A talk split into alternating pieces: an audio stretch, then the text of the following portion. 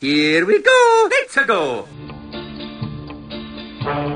É saudade do meu tempo de infância, da época em que eu pegava as manetas do Atari, ficava jogando enduro o dia todo. Hoje não tem nada enduro.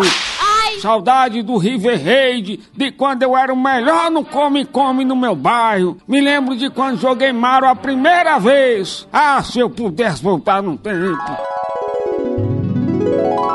Bora jogar, galera! Ganhei um novo jogo aqui. Que jogo é? ET para Atari? Ah, vai de retro! Vai de Retro Podcast, feito pra galera das antigas.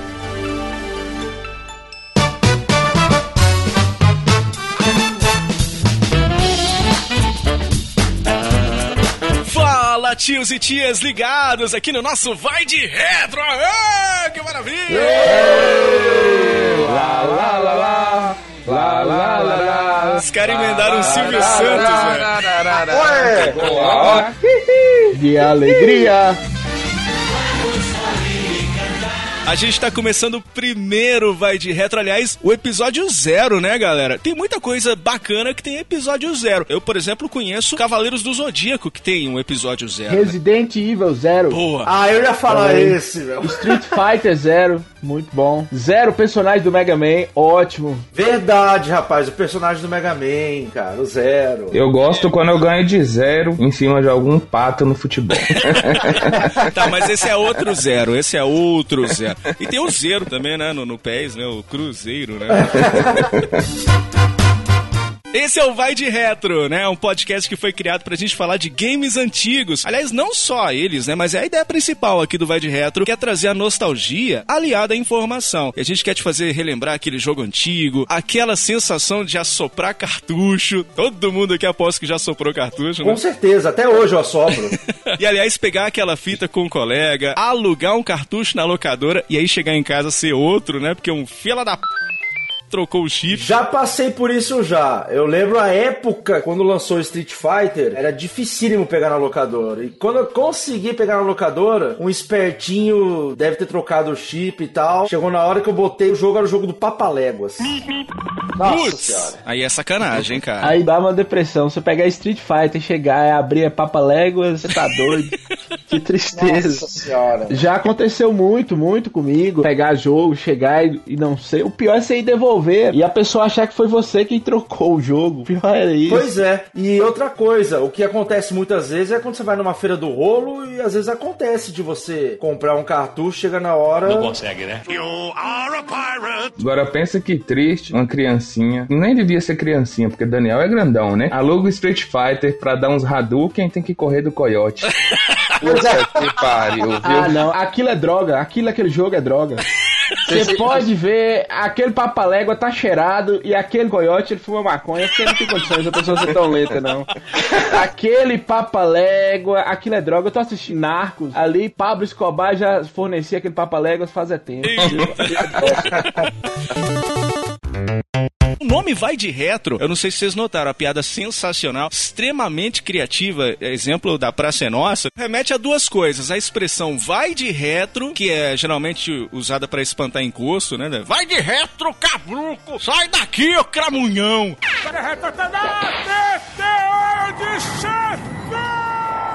Isso aí, sai de cá, mochila de criança. E com isso a gente quer também espantar o mau humor também, entendeu? A piadinha que demais, mas é muito criativo, né, rapaz? Não. Que coisa. Nem tanto.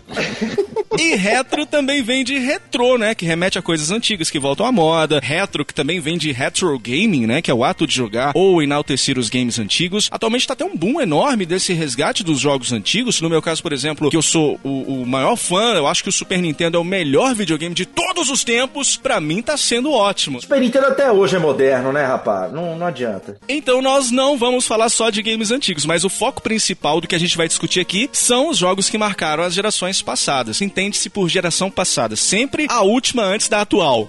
Você entendeu, não? Deu uma bugada, né? Tô falando desde lá a primeira geração, lá com o Magnavox Odyssey, aqueles jogos de Pong, o telejogo também, que o infeliz do Lucas aí tem um, né, Lucas? Tinha. Não, não, não tem não, porque eu comprei, né? Como é que é isso, cara? Não tem mais o telejogo. Não tô sabendo, não. Você comprou do Lucas o telejogo? Comprei. Ah, quanto você pagou, cara? Estamos em negociação ainda. Estamos em negociação porque o telejogo ele liga, mas ele não dá imagem. Ah, tá. Ó, ele vai querer ser o Wii U, viu? Pelo telejogo. A senhora é destruidora mesmo, viu? Até a sétima geração com PlayStation 3, Xbox 360, entre outros.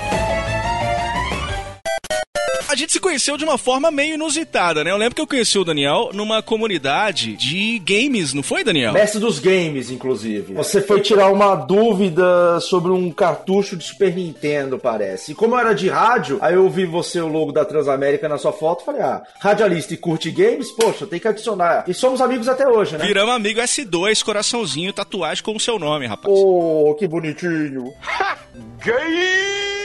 Meu pai é eterno. Já o Frank e o Lucas também foi mais ou menos isso. Foi Eu no. conheci Lucas numa boate gay. Tava vi aquele rapaz elegante lá, advogado, aí eu falei, opa, vou encostar ali. Ele tava de paletó e com uma flor na. na- com uma flor no, no Eu bolso. tava com a flor na capela. Mas o que, que você tava fazendo lá, Frank? Ah, fui lá conhecer, né? Sei lá, cê- de repente você passa, tipo. Oi, goleiro! Cheguei lá, vi Lucas, ele veio com um papo de telejogo pra cima de mim, eu falei, opa, vou encostar aqui.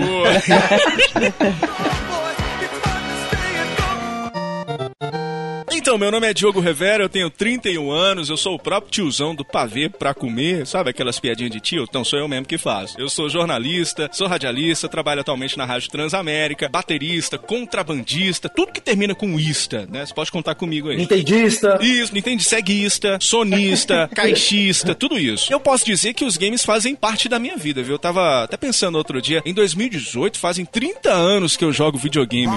Eu, eu tô velho, rapaz. Eu sou antigo. Cachorro idiota. O primeiro videogame que eu joguei foi o que eu ganhei, foi um Dactar, né? O pessoal gosta de chamar de Dactar, mas eu chamo de Dactar, que é um clone do Atari 2600, lá em 88. Eu tinha 4 anos de idade. Jogar aquilo mudou minha vida, até porque eu jogava com a minha mãe, então eu tenho ótimas lembranças, ótimas memórias daquela época de jogar videogame com a minha mãe. A gente inclusive jogava muito o River Raid, né, que é aquele da navinha. Excelente jogo. Vocês já jogaram o River Raid, né, galera? Com certeza. Não. Quê? Como você não sabe qual Eu é? sou novo, cara. Novo? Eu sou novo. Tem 20 anos. 20 anos de jogatina, isso sim. Que burro, dá zero pra ele. Link do River Raid tá no post pra ensinar o Lucas qual que é o River Raid. E eu me lembro até hoje da primeira revista de videogame que eu ganhei, né? Foi a revista chamada Videogame, né? A revista número 10, que tinha o Indiana Jones na capa, falava ainda do Super Mario World, falava do Quackshot do Mega Drive, do Actraiser e do game do Wolverine lá do Nintendinho. Inclusive, o link da revista tá aí no post pra vocês baixarem. Aí naquele momento eu decidi que o que eu queria pra minha vida era mesmo escrever pra revista de videogame, cara. Tanto que eu tenho a revista até hoje aqui comigo. E olha que eu tenho uma coleção gigante de revistas, essa última da Old Gamer, da Warp Zone também, que são voltadas aos games antigos. E eu acabei fazendo jornalismo por causa desse sonho, que era o de escrever pra revista de videogame. Aliás, cara, essa minha relação com videogame foi tão longe que olha só a nerdice do moleque. Olha onde pode chegar o ser humano nerd.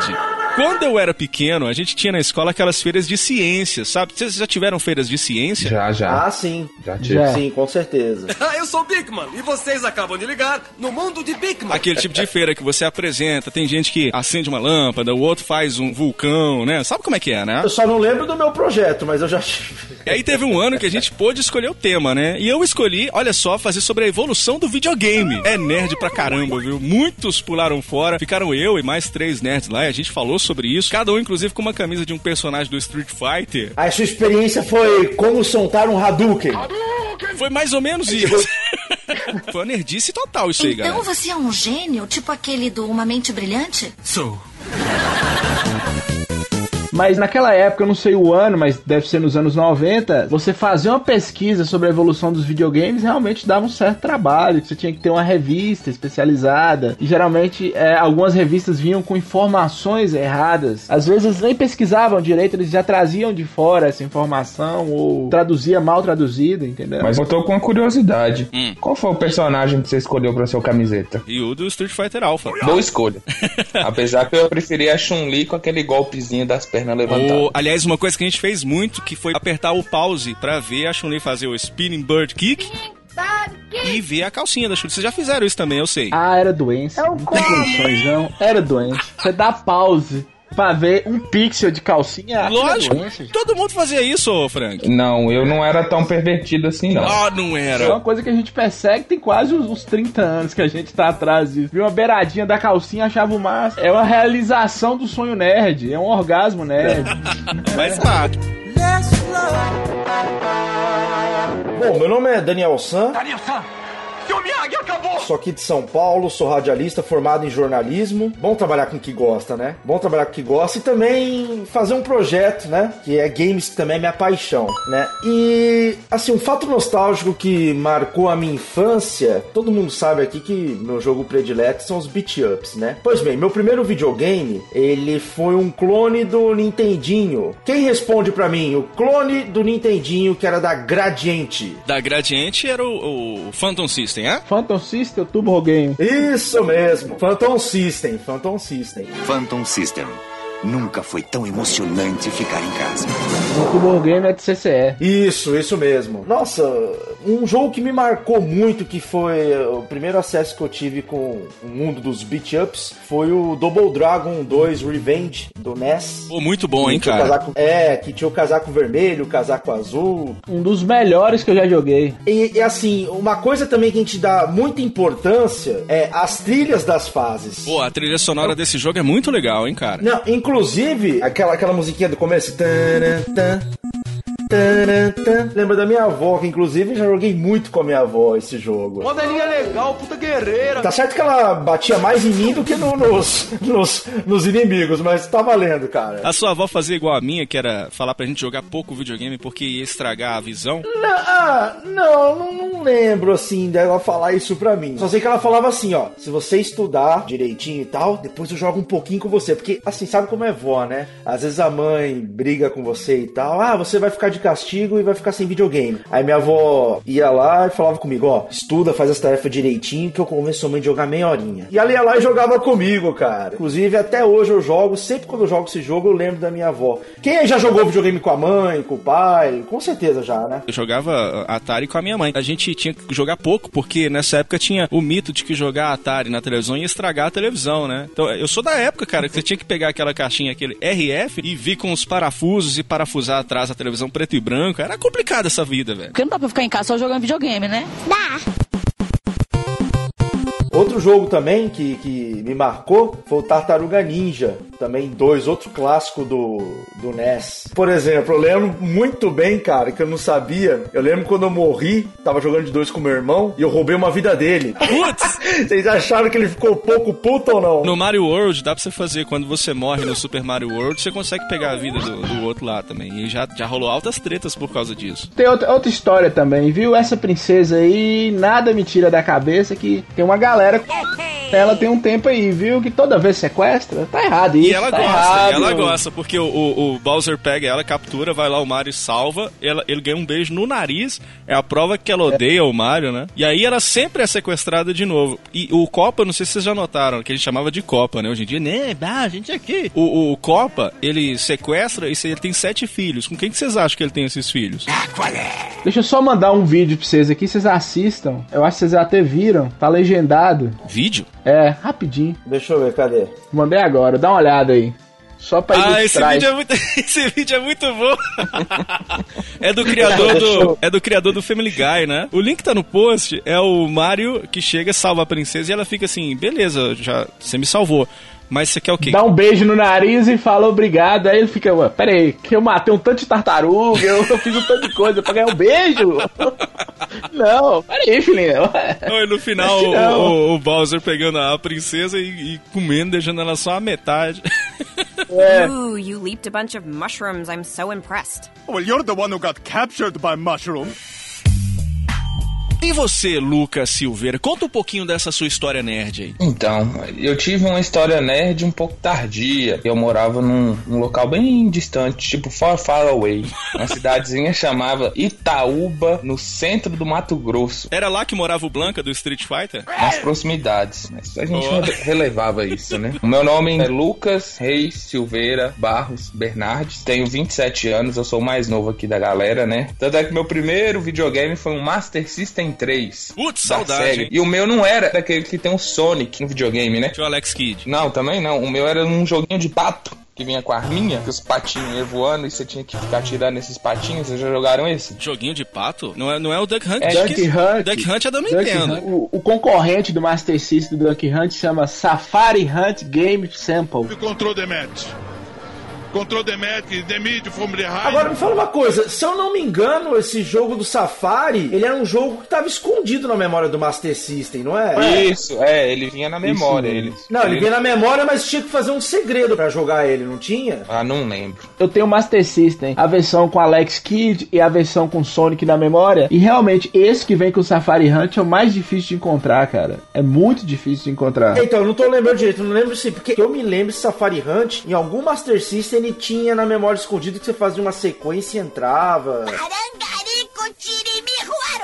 Não sei direito. Eu, eu só sei que eu, eu nunca peguei um Master System que vinha com Safari Hunt já na memória. O Safari Hunt, ele de fato vinha na memória, ele foi lançado em 1986 e era exatamente esse tipo de jogo, de atirar. Aí Você atirava num pato, atirava num peixe, num coelho, aí tinha a floresta, Isso. tinha o lago, tinha a selva, né? Um passarinho, a, a aranha, macaco, era esse tipo de coisa. Agora, Era esse mesmo. eu não Ah. me lembro se você tinha que fazer um- um- uma manha pra você jogar ele. Mas ele veio em alguns Master Systems daquela época. Ah, veio na BIOS do Master System lá pra aquele ano de 1986, entendeu? É, então foi o que o Frank falou, era extremamente raro mesmo. É, é porque ah, no Brasil nós tivemos acesso, a maioria dos consumidores, mais aos Master Systems da Tectoy, né? E, e eles vinham ou com Sonic ou com, com ah, O Alex Kidd. o Alex Kidd. Mas também tinha um- alguns Master Systems também vinham com aquele jogo de moto, o Hang-On. É, mas esse Safari Hunt, ele é original da SEGA. Ele não, a Tectoy não pôs a mão nele. Ele, inclusive, se vocês podem pegar pela data, ele é mais antigo. É antes da, da Tectoy conseguir a, a licença da SEGA para vender os, os, os produtos.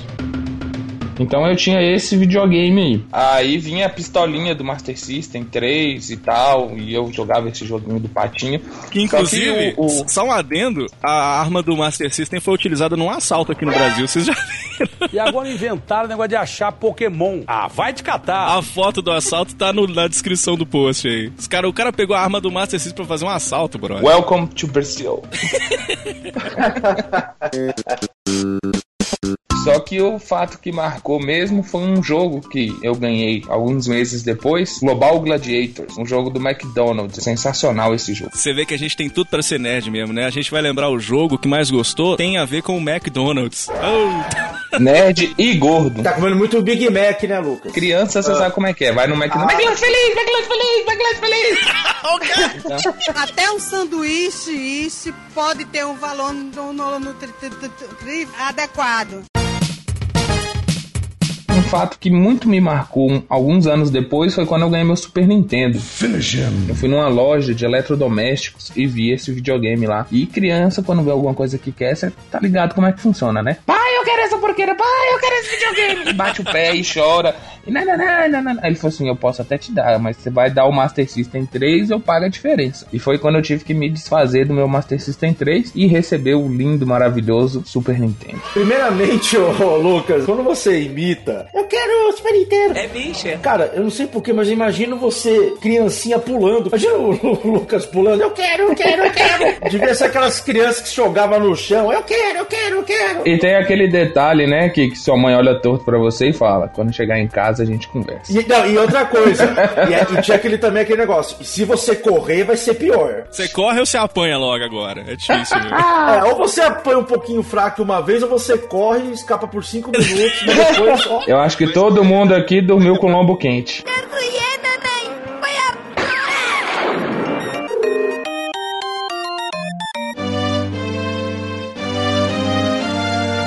Meu nome é Frank Santiago, eu sou fisioterapeuta, professor de história, tenho 30 anos de idade, sou apaixonado pelos games. Meu primeiro contato com videogame foi no ano de 1992. Eu sou de uma cidade, de uma cidade do interior de Minas, mas bem interior do norte de Minas, chamada Monte Azul. Hello, darkness, my old friend. E a gente, voltando da aula, criança, a cidade é muito pequena, então a gente voltava a pé. Tinha uma sorveteria que eles tinham colocado algumas máquinas de fliperama. E tinha umas quatro máquinas, só uma tava ligada. E a, e a que tava ligada era Street Fighter 2. Mas pra você que gosta de navegar no site, eu vou apresentar a dança do Street Fighter. Quando eu vi aquilo, pra mim foi um mundo novo, cara. E depois, nesse mesmo dia, meus colegas me disseram que tinha outro lugar que tinha um videogame. Chegamos lá, tinha um Atari e tava rolando o jogo Enduro. Eu achei aquilo fascinante. Primeiro, por até aquela data, presente data, eu não sabia que existia console de mesa. Criança, né? Criança de cidade pequena, você brinca de jogar bola, você brinca de você mexe com tudo enquanto é outro tipo de coisa, menos com parar para pensar em videogame. Então, assim, já comecei a, a importunar meus pais para ganhar meu primeiro videogame. E o primeiro videogame que eu ganhei foi um Super Nintendo. Demorou dois anos para eu ganhar esse videogame. Um Super Nintendo e quando ele chegou em casa foi uma felicidade, assim, para nós que jogamos na época do auge, muito bom, cara, muito bom mesmo. Passei a alugar muitos jogos, passei a, a comprar muitos jogos. Deixa eu só fazer um adendo, porque o Frank Santiago, ele tinha que ser citado naqueles programas, sabe aqueles programas do National Geographic, do Discovery, que fala dos acumuladores? Onde começa e onde termina a desordem. Então, o Frank tinha que ser citado nos acumuladores de videogame. Que é o que tem de videogame esse menino? Conta aí, ô, ô Frank, quantos videogames que você tem? Ah, eu tenho alguns, tem alguns, é porque eu tenho alguns repetidos. Tem, Ah, eu tô com sei. 10 PlayStation 2, eu tô com 10 Super Nintendo também. 10 não, Super Nintendo tem 11. Conta quantos Oi. Conquer Bad for Day você tem aí, conta aí. Conquest Bad for Day eu tenho um só, cara.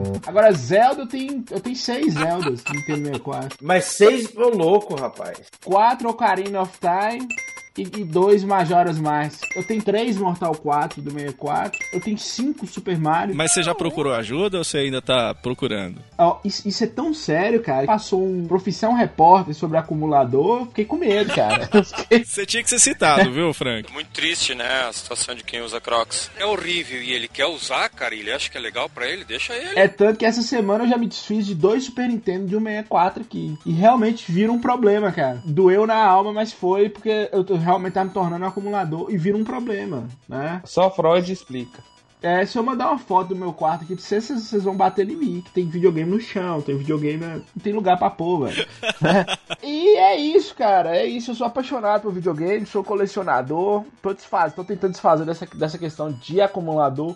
Só pros aparelhos, cara. Jogos eu não consigo desfazer de jeito nenhum. É uma coisa de louco. A gente pode ajudar você a desfazer. Só você mandar um presente pra cada um. Boa, gostei da dica. É, isso tem que mandar, mas tem que saber o que vocês querem também, né? Eu quero só o Conquer's Bad for Day, só ele. É, mas só tem um. Hey, you É, ele, ele é o que tem menos. Fazer, né? Ah, você gosta de Zelda, você gosta de Zelda, Diogo. Pede um Zelda aí dos seis que ele tem. É o basado do desapego do videogame, ô Frank. Aceitamos doações. A única coisa é procurar um tratamento pra ele, né?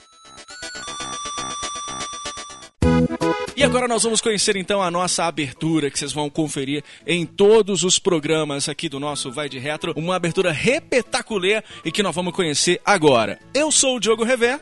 Eu sou o Daniel San. Eu sou o Lucas Silveira. E eu sou o Frank Santiago. E nós vamos dar as mãos para invocar os deuses dos games antigos, porque você está no Vai de Retro, cabrunco!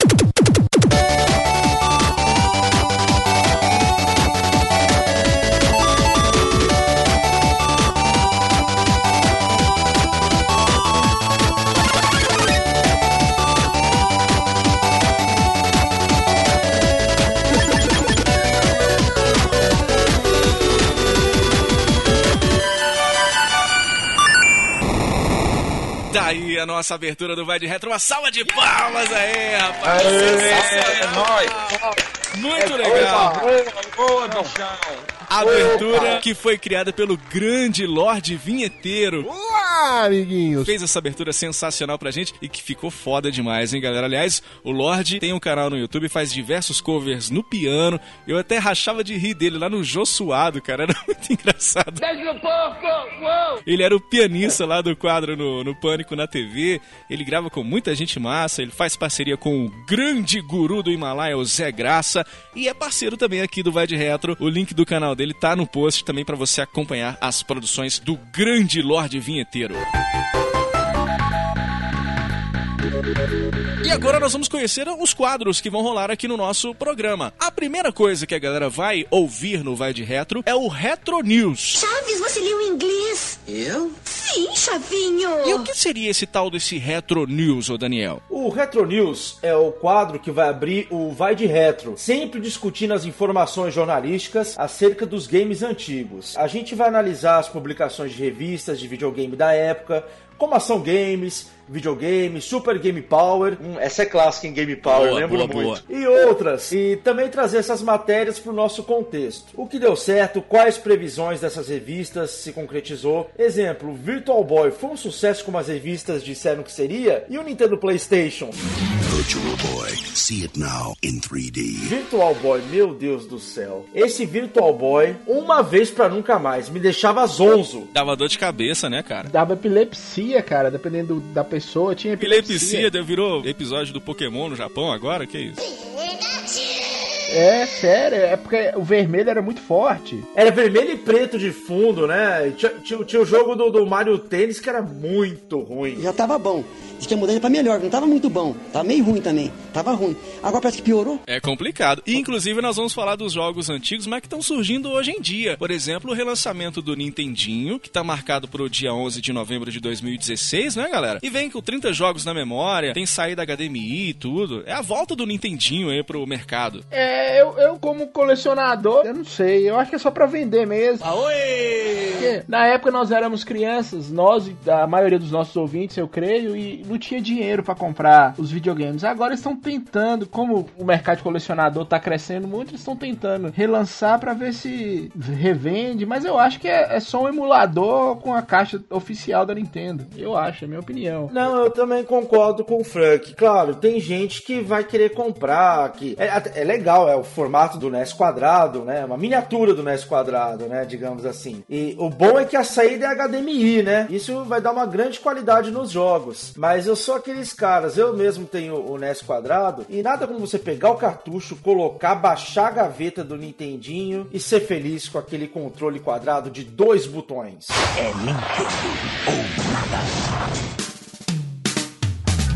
Ainda dentro do Retro News, nós vamos fazer um, um adendo que vai ser o seguinte: os games que estão sendo lançados hoje em dia para as plataformas antigas. Ah, é? Tem isso? Como foi o caso do Super Boss Gaiden, que foi lançado para o Nintendo PlayStation. E é um jogo excelente, cara. O Nintendo PlayStation, ele foi só um, um projeto, ele não chegou a sair nas lojas. E esse Super Boss Gaiden seria um jogo que seria para ele, no caso, né? E até o enredo do jogo é muito interessante, que conta a história do chefe da Sony que tem um projeto roubado e ele sai para recuperar esse projeto. Pô, muito é muito legal, bom, hein? você joga com ele. É muito legal, muito legal mesmo.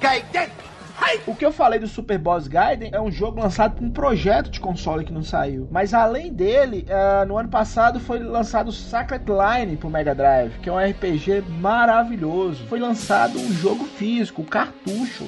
Né? Você compra Pro o Mega Drive? e joga. É, pro Mega Drive. Que louco isso, né? cara. Sega Genesis. Ficou muito bom o jogo. Vai ter o link no, no podcast sobre o jogo. É um RPG maravilhoso. Não me responsabilizo pelos meus ataques de cagaço crônico.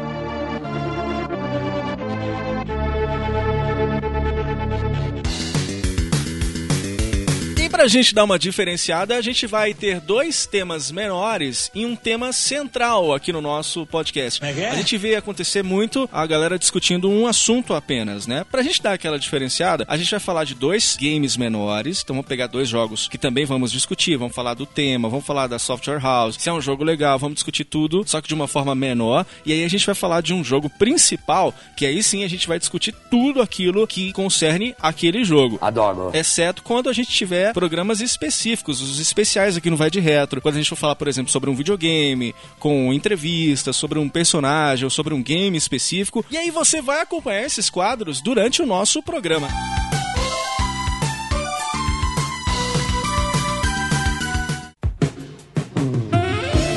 Hum, jogo de merda. Além do Retro News, nós vamos ter outro quadro que a gente vai falar sobre o jogo de Merlin. Jogo de Merlin? Aquele jogo que você aluga ou compra naquela expectativa e chega na sua casa, dá aquela sopradinha no cartucho, aquela passadinha com a ponta da língua, coloca e não era bem o que você esperava. Jogo de Merlin. Deveríamos chamar de jogo de merda. É muito ruim, velho. Aquele jogo que te deixa triste, sem vontade de cantar uma bela canção, que faz você querer jogar o controle na puta que o padre. O que tem de jogo tenebroso assim, né, cara? Inclusive a gente vai falar isso aqui no nosso programa, que é pra você não passar nem perto. Eu tenho um exemplo, que é aquele Dr. Jekyll e Mr. Hyde do Nintendinho. Bela bosta. Terrível aquele jogo. Inclusive tem um, um vídeo do Angry Video Game Nerd. A gente vai colocar no post aí pra você, só falando mal desse jogo. Puta jogo ruim, hein, velho? Que isso? Jogar videogame sempre é uma descoberta, né, cara? Às vezes você compra um jogo, ou na época nossa a gente ia na locadora e locava, tinha uma capa interessante, ou alguém falava alguma coisa, hoje você vê o trailer, e quando você começa a jogar, não é o que você tava esperando, realmente dá, dá um ódio, assim, na vida. Eu não tenho dó, eu tenho ódio e nojo. Que antigamente, cara, a única referência que a gente tinha pra saber se o jogo era bom ou se o jogo era ruim era no máximo as revistas de videogame, né? Hoje em dia você tem o YouTube que ajuda a conferir se o jogo é legal, se não é. Você pode assistir um filme. Mas naquela época, cara, você não tinha como saber se alugava o cartucho ou comprava, chegava em casa e tinha aquela decepção terrível, não é mesmo? Sim, por exemplo, vou citar um exemplo. Aquele jogo do, do Superman. Putz, Superman 64, é isso? Parabéns, parabéns, parabéns, parabéns. Parabéns. Que porra é essa? Nossa senhora, esse eu tive decepção. Ah, paguei não sei quanto, achava que era um jogo no estilo desse, que é como você falou, não tinha YouTube, né, na época e tal, era mais revista. Só que eu já fui comprando seco, achando que, nossa, se do Super Nintendo é legal, do 64 vai ser melhor ainda. Nossa, chegou em casa, tive vontade de tacar na parede, como o nosso amigo Lucas falou. Mas assim, tem um problema que a gente tem que ver que é o seguinte: essas mídias, na época a revista e hoje o YouTube, quem entende de games, é importante dizer para os nossos ouvintes que isso aqui é uma opinião muito pessoal. Agora, lógico, tem jogos que eles ficaram mal acabados. Por exemplo, o Superman realmente parece que eles não tinham terminado o jogo. Do 64 você tá falando, né? Do 64, Sim. do 64. Superman 64 parece que eles fizeram só a beta e, e lançaram, tinham prazo. É, foi nas coxas. Às vezes, algumas mídias talvez recebiam para falar bem de algum jogo, ou tinham uma tendência, ou eram puxava a sardinha mais para Nintendo ou para Sony. Tô, tô dando um exemplo que, apesar de ter jogos que todos nós vamos concordar, existem alguns jogos que vai gerar uma certa polêmica, uma certa discussão, né? Mas também, ó, pode ter algum ouvinte que pode achar o do 64 a pica das galáxias. Então, beleza, é a opinião dele, beleza, a gente respeita. Fica entendeu? aí o desafio, então se você gosta, deixa aí nos comentários. Eu acho difícil acontecer, hein? Eu também acho. É ruim. E é o que que acontece nesse quadro? A gente vai ter essa série de discussões, né? Porque o que acontece? Isso aqui vai ser bem uma opinião é, nossa, ou às vezes minha, que é no caso do Resident Evil. Que jogo bosta. Que isso? Tá ficando louco, cara? Que jogo bosta. Eu acho que esse Lucas tá doido mesmo, viu? Você tomou as duas, não tomou não, Lucão? Não, esse jogo é horroroso. Pelo amor de Deus. Não gosto de nenhum deles. Detesto. Pra mim é um verdadeiro jogo de Merlin. Não, não, não. Você tá ficando louco, cara. É um clássico dos videogames, o Resident Evil. Resident Evil. Não, eu entendo que, que o jogo fez um baita sucesso, espalhou fãs por todos os cantos do mundo, teve filme, mas, na minha opinião, não tão humilde assim, é um jogo bosta. Um forasteiro! Por exemplo, os filmes Resident Evil, eu vou falar a verdade, eu achei todos ruins. Então, é, o, o filme é o reflexo do jogo. Não, não, mas o. Não, não. O, o- não, eu concordo que os filmes. Os filmes são ruins. Mas os jogos são bons. Assim, do 1 ao 4 é bom. Aí no 5, na minha opinião, já virou palhaçada, já virou aquele negócio de muita ação e pouco terror, fugiu um pouco do foco. Concordo com você se você falar que os 5 e os 6 são ruins. Assim, o 5 é ruim, o 6 é pior ainda. Agora, do 1 ao 4, cara, ô louco. O 1 é um clássico. Não, Lucas, você tá ficando louco, brother. O, o Frank, me ajuda aí, Frank. Tá falando que Resident Evil não é bom, cara? Pelo amor de Deus. Não, eu, eu acho o Resident Evil excelente, cara. Sustos e expectativas e acho o Resident Evil nível excelente. Aí, o que eu não gosto, nunca gostei, sempre odiei, né? Toda a força que eu tiver no mundo eu vou odiar é Pokémon.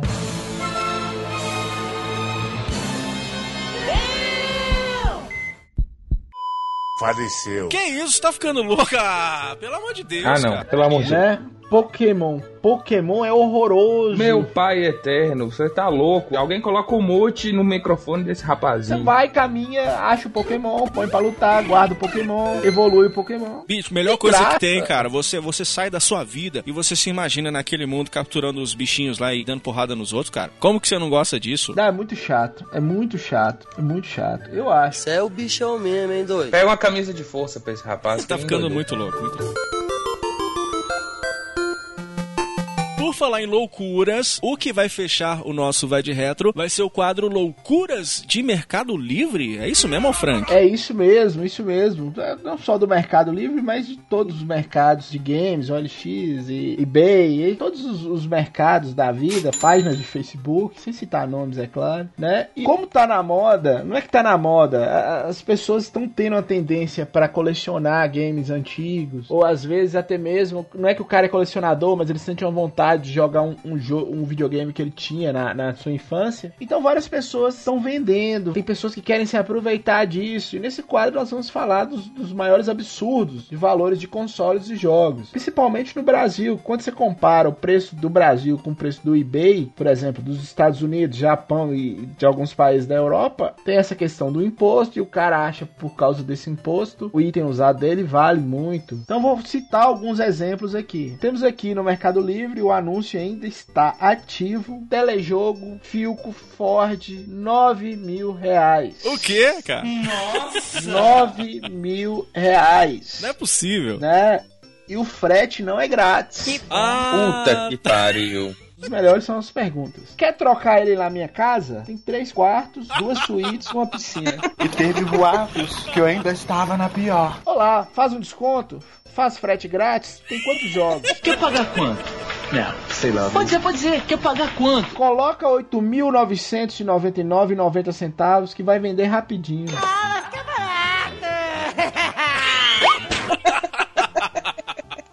Muito foda. Meu elfo quer saber se vem com algum jogo. Olá, apenas o console, mas tem alguns jogos. Você é zoeiro mesmo, hein, cara? E o outro que é o melhor, você aceita o Maré 2.0 nele? O cara mandou não. O cara não quer um carro no telejogo. O Maré é muito ruim, velho. Entra dentro do carro, seu seu pai! E uma das novidades que a gente vai conferir no decorrer das edições do VDR, você viu aí, ó, notou a tendência, VDR?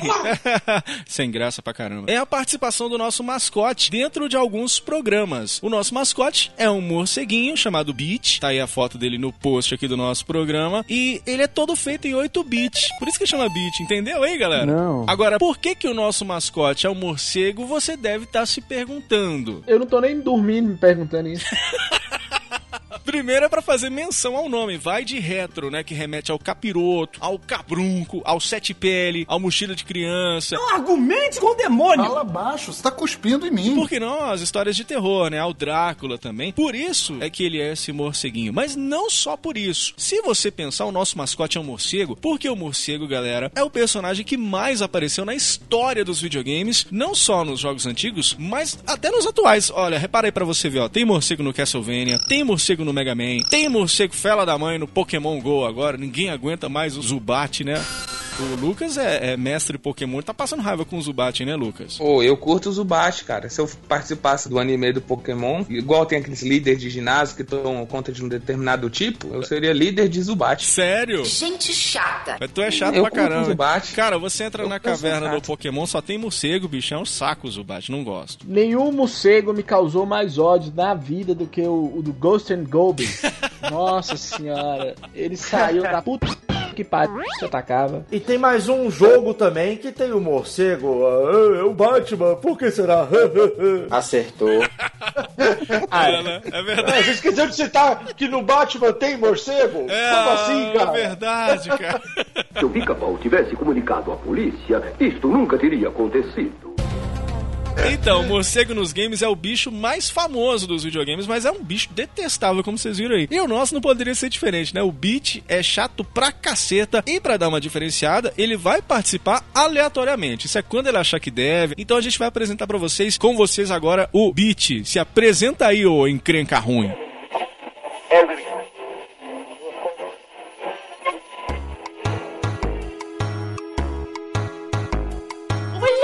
Escravos, eu sou o Bit, o morcego 8 bits, personal vampire e dono do Vai de Retro.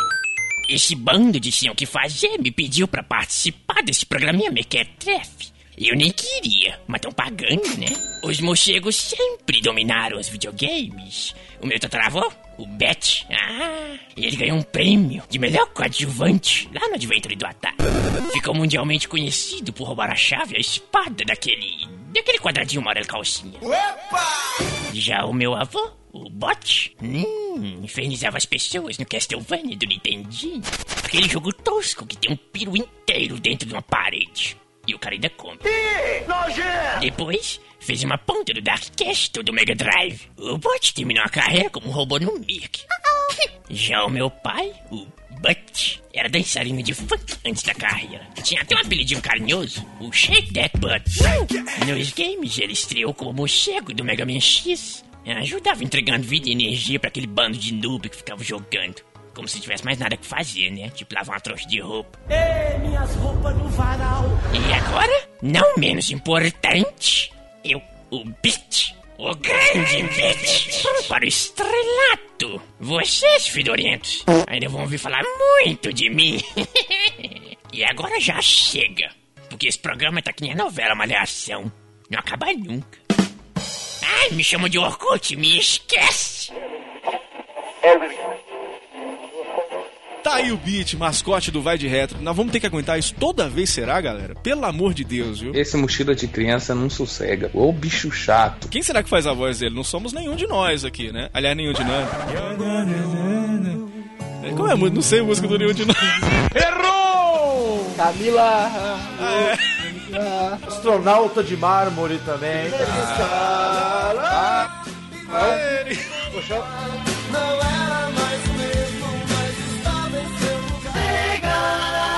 Uma coisa diferente no nosso podcast é que a gente quer fazer com que você que está aí do outro lado ouvindo a gente, que faz o seu download bonitinho e que contribuiu com o nosso crescimento, participe ativamente do Vai de Retro. E pensando nisso, a gente resolveu fazer algo diferente de tudo que tá por aí. Então vai funcionar assim: você ouvinte, tá ouvindo o programa inteiro, o processo de gravação, os temas que foram discutidos, bom, você preste bem atenção, tá? Porque no final nós abriremos espaço para você que já pode se inscrever através do contato arroba vaideretro.com.br e dizer pra gente o que você concorda, no que você discorda e deixar aí o seu recado sobre o que também você pensa sobre os jogos antigos. É uma forma da gente agradecer o carinho de vocês e a parceria que começa a se formar a partir de hoje. Pô, muito Salva legal. de palmas! Muito legal, cara. Isso acontece muito com a gente quando tá ouvindo o podcast. A gente fala, puxa vida, eu queria dar um, um exemplo sobre isso que ele tá falando.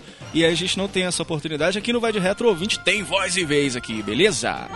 E uma coisa interessante do nosso podcast é o nosso sistema de notas, que também é um pouquinho diferente dos outros, não é, meu querido Lucas? Realmente, meu amigo Diogo, o que, que acontece no sistema de notas? O jogo que comentaremos, né? O jogo antigo ou novo, seja ele qual for, nós iremos fazer uma avaliação. Digamos que uma nota de 0 a 10. Entre 1 a 5, vamos ficar com side retro. Sai de retro! Ou seja, jogo bosta. jogo bosta. Você não vai jogar essa merda. E de 6 a 10, a gente vai com vai de retro. Significa que o jogo é foda. Pode jogar essa porra que você vai curtir pra caralho. Vai de retro! Entendi, então é entre Vai de retro. sai de retro e vai de retro. Justamente. Aí o que que ocorre? Cada um de nós quatro daremos a nota, ou de 0 a 5, ou de 6 a 10. E no final a gente faz uma média pra ver se recomendamos ou não esse jogo. Boa, sensacional, meu querido Lucas. Dizia eu que a aritmética é a ciência. Wee-hee! Oh, whoa, whoa, whoa, whoa, whoa, whoa. E agora chegou aquele momento que todo mundo esperava, né? Que é um top 3 dos melhores jogos que marcaram a nossa vida. Esse momento é importante porque o que a gente quebrou a cabeça para descobrir quais seriam os três jogos que marcaram a nossa vida toda. E olha que a gente é velho pra cacique, né, não, Frank? É bem velho mesmo, viu? É da época que se jogava no, no Atari, no, no Pong. No tempo que amarrava cachorro com linguiça. Bem velho mesmo. Então eu vou começar com o primeiro jogo que marcou a minha vida. Esse jogo é um jogo sensacional foi lançado pela Activision, lançado para Atari 2600 em 1983. Keystone Cappers, galera. O joguinho antigo do Atari, que o, o é assim, o guardinha tem que correr atrás do bandidinho. Sobe escada rolete, desce escada rolete, assim. Cara, esse jogo é sensacional. Foi o primeiro jogo que eu joguei na vida. Aliás, ele veio num cartucho que veio ele, o River Raid, o Homem-Aranha e o Grand Prix, tudo num jogo só. Era aqueles jogos do Dactar antigo que vinha com aquelas chavinhas lá, produzido na Zona Franca de Manaus. Vocês lembram? Tinha que mudar a chavinha para escolher qual jogo que era. Vocês lembram disso? Lembro, lembro sim, lembro sim. Eu sou um pouquinho mais novo, eu não vou me recordar, não.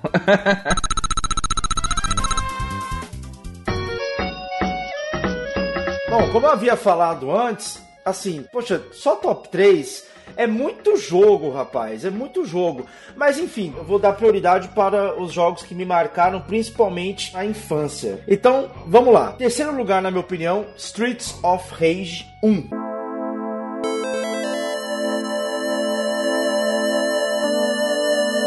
Três são beat ups no meu top 3, tá? Todo mundo aí sabe que eu sou viciado em beat up. Por que o Streets of Rage em terceiro lugar? Todo mundo sabe que, apesar do Mega e Super Nintendo serem 16 bits, o hardware do Super Nintendo era mais moderno todo. E eu já tinha o Super Nintendo. Até que o pessoal até falava, nossa, mas você já tem o Super Nintendo, você quer pegar o Mega? Pessoas que já tinham jogado os dois e falavam que a maior parte dos jogos multi para o Super Nintendo eram de melhor qualidade. Mas na época eu lembro que quando saiu o Streets of Rage, o primeiro, eu ia na locadora, eu ficava louco de ver aquelas imagens, porque aí eu já comparava com o Double Dragon, entendeu? Com jogos que 8 bits né, que eu tive acesso primeiro. E nossa, na minha opinião, o Streets of Rage era uma evolução no mundo dos beat ups. Então eu lembro que eu enchi o saco, enchi o saco, enchi o saco, enfim. Ganhei o Mega Drive 2 na época. Você gostava de jogar com o Adam, com o Axel ou com a Blaze? Então, rapaz, é o seguinte, o Axel era o melhor porque ele era o mais equilibrado, né? Ele não era tão lento e também não era tão fraco. Eu lembro dele no Streets of Rage e lembro dele no Guns N' Roses também, né? Sim. É. Já o, o... Piada bosta. É. O Adam, ele era lento, só que ele era mais forte, né? Sempre tem isso, né, nos jogos, principalmente beat up, né? E já a Blaze era mais fraca, mas era mais rápida. Vai, o primeiro jogo que marcou a sua vida aí, ô Lucas? O primeiro jogo que marcou minha vida. Não necessariamente o melhor que eu considero, mas foi o jogo que foi a minha infância. Eu vivi minha infância com esse jogo, o Global Gladiators. Are you, are you, are you ready?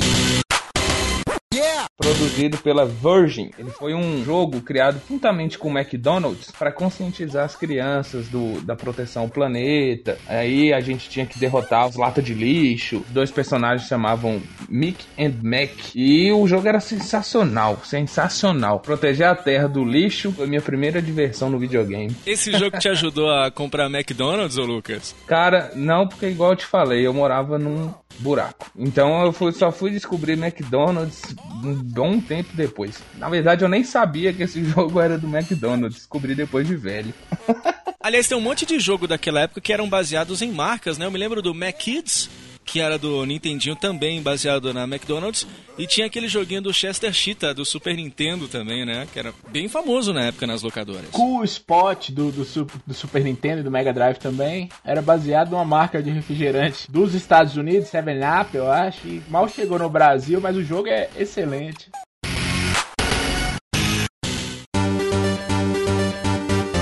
Primeiro jogo que marcou a minha vida, não pelo jogo em si, apesar que o jogo é ótimo, mas pela possibilidade de ter o videogame em casa, que eu achava que, como eu disse, o primeiro contato com o videogame foi de um fliperama, eu achava aquela máquina absurda. Eu vi um Atari 2600 rodando o jogo Enduro. Enduro for the Atari 2600.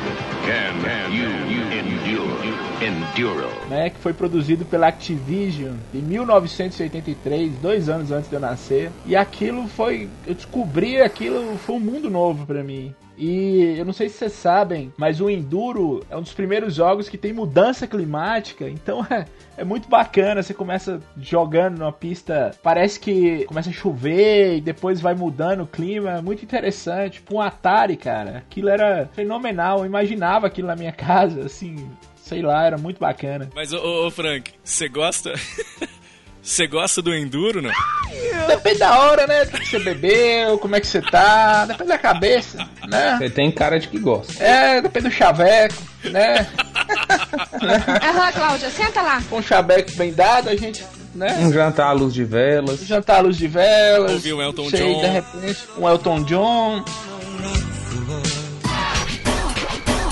Vou pro meu segundo então. O segundo jogo que marcou a minha vida: Super Mario All Stars.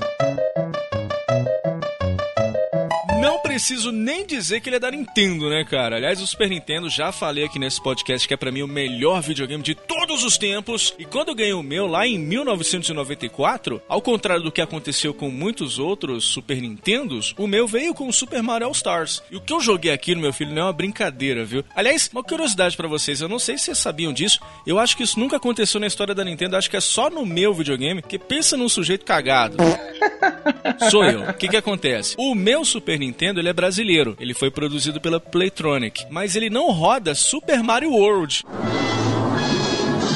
Por quê? Eu nunca entendi isso, mas nós vamos falar mais sobre isso em algum dos programas aí, beleza, galera? Esse foi meu segundo jogo que marcou a minha vida.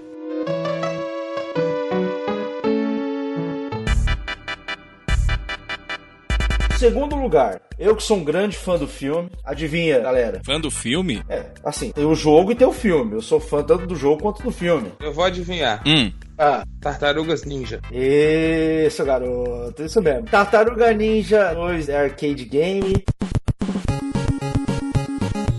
Época que eu era pequeno, me marcou muito, eu era um grande fã do filme. E esse jogo aí era um jogo difícil, hein? Muito difícil esse jogo. E é um jogo que me marcou, que foi quando. Foi igual eu falei no início, né? Eu lembro que roubava a vida do meu irmão e ficava pé da vida comigo. Além de eu ser um grande fã do filme. O Tartarugas Ninja tem outros melhores, né? Lembrando que esse top 3 não é baseado em gráficos, tá, gente? É baseado na minha história. Então, assim, o do Super Nintendo, claro que é melhor graficamente e tal, mas pra mim o clássico foi o The Arcade Game, que foi o primeiro jogo das Tartarugas Ninjas que eu tive acesso. E o seu segundo aí, ô Lucão? Então, o meu segundo é a minha paixão até hoje. Foi o Winning Eleven.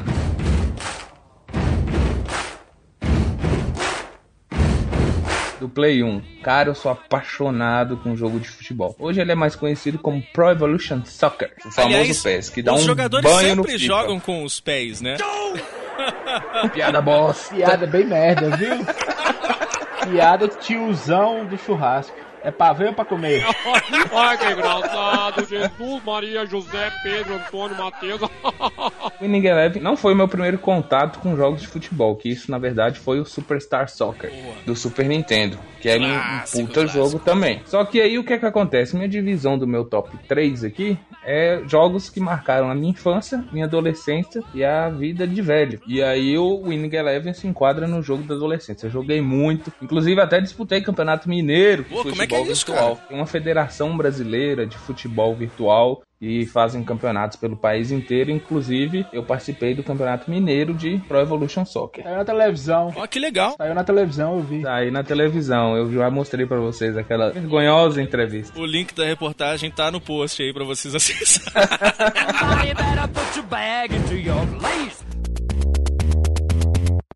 segundo jogo, meu querido Frank Santiago. Donkey Kong Country 3.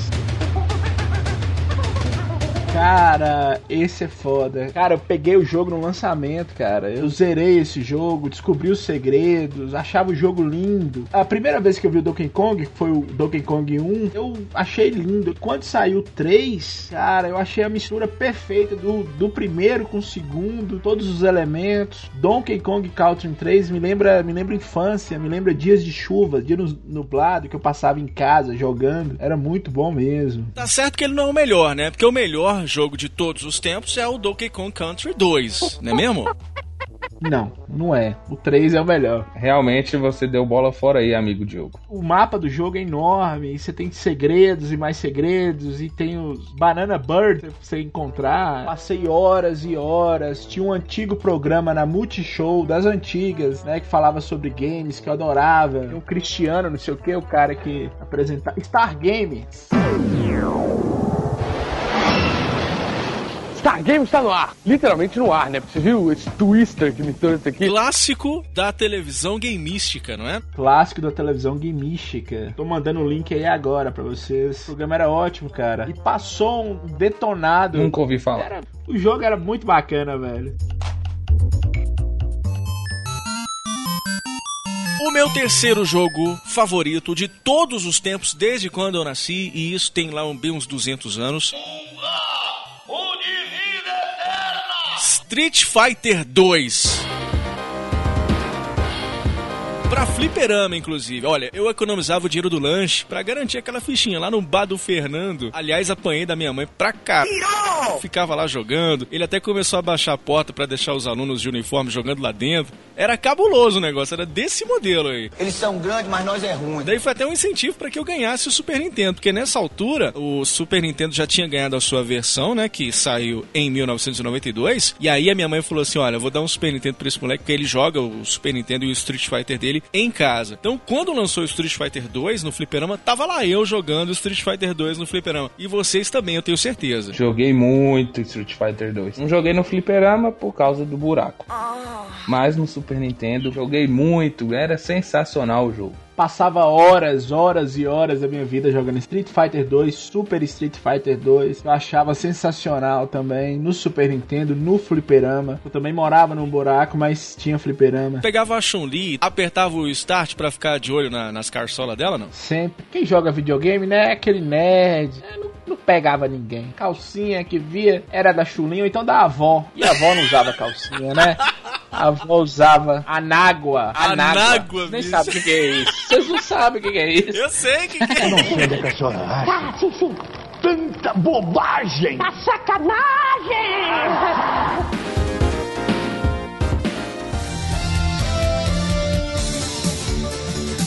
E o primeiro foi o Double Dragon 2 Revenge também do, do Nintendinho. Eu tô pra te falar que acho que foi o primeiro jogo beat up que eu joguei na minha vida. Por isso que ele tá no top 1. Porque através do Double Dragon do, do Nintendinho e outros jogos beat up que eu tive acesso também que são bons do Nintendinho, abriu a porta pro Street of Rage. Então, assim, pra mim, o, o que abriu a porta pra, pra um segundo beat up que eu me amarrei mesmo foi o Double Dragon. E pra mim, a, a trilha sonora também conta bastante. A- as músicas do Double Dragon são sensacionais, na minha opinião. Você entendeu? Ô Daniel, só uma pergunta. O, o Double Dragon tem um filme? Double Dragon tem um filme que é um lixo. É, meu, é, passo- já passou na sessão da tarde Ação da vezes. tarde, isso. Hoje, na sessão da tarde. É, é um que o. É horroroso. É muita viagem, né? Muita viagem. Foi lançado em É. 1994 o filme do Double Dragon. É ruim demais, é horroroso. E assim, o engraçado é que nos filmes. é, nos filmes não, desculpa. No, nos jogos, poxa, parecia que o, o azul que era meio que o líder, o irmão líder e tal, não sei o quê. Tanto é que ele era o Play 1. Mas parece que no filme o vermelho era mais forte que o, que o azul. Vocês lembram do casaco azul no filme? Lembra? É, o, Moleque. é o Billy Lee e o Jimmy Lee, né? Não, não sabia nem chutar direito, o moleque. É mesmo. Último jogo, meu querido Lucas. Então, meu último jogo foi o que me marcou agora, né? Depois de velho, joguei ele recentemente. Feito pela Naughty Dog. O sensacional, espetacular The Last of Us. Que jogo, que jogo, que jogo. Ganhou o prêmio de melhor game em 2003 e essa eu não sabia, descobri recentemente. O BAFTA, que é a Academia Britânica de Cinema, ela premia também o jogo do ano. E em 2013 o grande vencedor do BAFTA Game Awards foi o The Last of Us. Que é um jogo sensacional. Quem não jogou, amigo, para o que tá fazendo e liga esse Play 3 ou esse Play 4 e vai jogar. Realmente o The Last of Us é, é muito bem feito, a dublagem dele é muito bem feita, a, criação dos personagens, o mundo em volta, é um jogo excelente, cara. A Ashley Johnson, que fez o The Last of Us, foi a atriz que participou. Ela deu uma declaração recentemente falando que ela adoraria participar de uma continuação. Então, tomara, já pensou? Inclusive, estão falando de fazer um filme sobre o The Last of Us. Seria muito Isso. legal, hein? Alguns jogos que você termina o jogo, você fala, porra, cadê? Eu quero mais. Acabou, você fica triste porque acabou o jogo, entendeu? The Last of Us é isso, que você joga, você baixa DLC, você joga e fica sentindo falta, te envolve mesmo. É um, um jogo espetacular.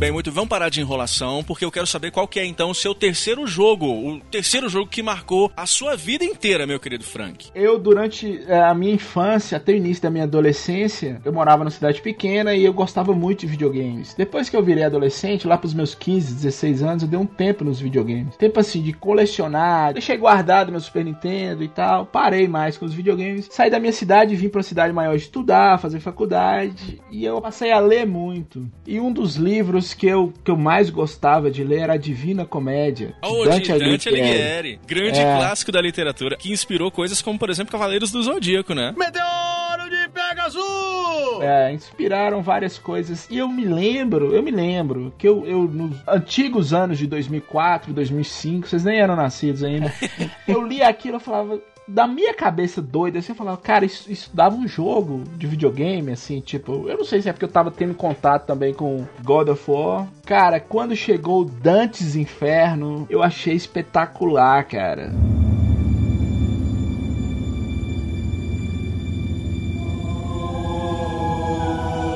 Jogo foi lançado em fevereiro de 2010 e justamente nesse ano eu peguei o meu segundo Xbox 360 e eu peguei esse jogo. Foi lançado pela EA, desenvolvido pela Visceral Games, EA Electronic Arts, saiu para Xbox 360, PlayStation 3 e PSP, cara. O jogo é simplesmente lindo. Algumas pessoas dizem que é uma cópia do God of War, mas eu acho que não é. Dizem as más né? línguas que é uma cópia mal feita do God of War. Ah, não é, não é não é. Eu acho que não. Acho que os caras que fizeram God of War também leram a, a Divina Comédia. A Divina Comédia tem séculos que está aí. Mas o jogo ficou muito bom. Os gráficos são lindos. Até hoje os gráficos são lindos, né? Para PlayStation 3, Xbox, pro próprio PSP. Uma riqueza de detalhes. Depois vocês joguem, revejam esse jogo. Eu já joguei, eu né? tenho. Eu tenho ele original, tanto no PSP quanto no Play 3. Sabe uma parada que eu acho muito legal desse jogo? É a questão de você punir ou não as figuras históricas é. que você encontra encontra no caminho. Eu me lembro que tem um momento que você encontra o Pilatos, não é isso? É, você encontra o Pilatos. Você pode puni-lo encont... ou não. Aí você escolhe se você vai mandar ele pro céu ou se vai mandar ele pro limbo. É muito é. legal isso. Muito, jogo. cara. Lembrando essa paradinha aí de punir ou, ou não as almas, eu era muito filho da puta, mandava todo mundo pro quinto dos infernos. Putz! Eu não perdoei ninguém. Até eu acho que aparece o Da Vinci também, não aparece? aparece, aparece. aparece. Mandei ele pro quinto dos infernos também. E aí marcou a minha vida pelo seguinte, me reconectou com o mundo dos games. E aí eu descobri outros jogos e passei a colecionar, fiquei igual um louco colecionando videogames. Então até hoje, tanto que eu tenho cinco Dantes Infernos, três no Playstation 3. dois do 360, não cinco, não seis e tem um do PSP também. Vai que um dá problema, né? É, a ideia é essa mesmo. E foi mal valorizado porque é, envolvia é, nudez, envolvia os pecados capitais, né? Não é um jogo para criança. E aí, antes, antes nudez do que no nosso, né? É. Nossa senhora! Pariu. Pra mim deu. Pra mim deu, gente. Falou. Boa, Boa noite. noite. Pera, não acabou não. Calma. Ah. Ei, cara, corta essa zoeira! Só lembrando que esses três jogos que a gente falou e que marcaram a nossa vida não quer dizer que nós consideramos que eles sejam os três melhores de todos os tempos. Aliás, eles marcaram a nossa vida pelos motivos que a gente disse, mas a gente fez uma lista com os cinco melhores jogos de todos os tempos, na opinião de cada um de nós, e tá lá no nosso site. Acessa, você vai conferir e deixar inclusive a sua opinião sobre quais jogos que marcaram a sua vida e quais são os melhores jogos na opinião de vocês. Então, os melhores jogos vocês vão acompanhar lá no nosso site, no vaidretro.com.br. Thank you. Maravilha, lindo, lindo, lindo. Esse é o Vai de Retro, podcast feito para falar dos jogos antigos. Por isso que o nosso slogan é feito pra galera das antigas. Ele vai ser apresentado a cada duas semanas aqui no vaideretro.com.br e também no seu agregador favorito para você baixar o nosso programa. Fique ligado com os novos programas que forem saindo, mas você também pode entrar em contato para participar com a gente no quadro ouvinte do Vai de Retro através do nosso e-mail. Qual que é o nosso e-mail mesmo, Frank? Contato vai de Maravilha, a galera também pode participar através das nossas redes sociais: Facebook, Twitter e Instagram. No Facebook, como é que faz pro pessoal localizar a gente, ô Lucas? No Facebook é só escrever lá e pesquisar, vai de retro. Você vai encontrar aquele morceguinho chato pra caralho. É mala, hein? Bem e vai mala. poder identificar a gente. É o filho do Sete Pele. Boa. facebook.com.br vai de retro. Também tem o Twitter, não é, Daniel? Arroba vai de retro. E você também pode acompanhar o nosso Instagram com Vai de Retro. Como somos quatro colecionadores, a gente está sempre postando fotos das nossas coleções, dos jogos novos que a gente vai adquirindo. O Frank vai colocando mais 200 jogos que ele acabou de comprar. 50 PlayStation 2. E você então pode seguir a gente lá no Instagram também, arroba vai de retro. Tamo ficando por aqui. A gente se encontra no próximo programa daqui a duas semanas com mais uma edição do seu, do meu, do nosso Vai de Retro. Valeu, galera. Um abraço. Que Playstation que é nada, menino. Eu vou jogar um come, come. Vai de Retro Podcast.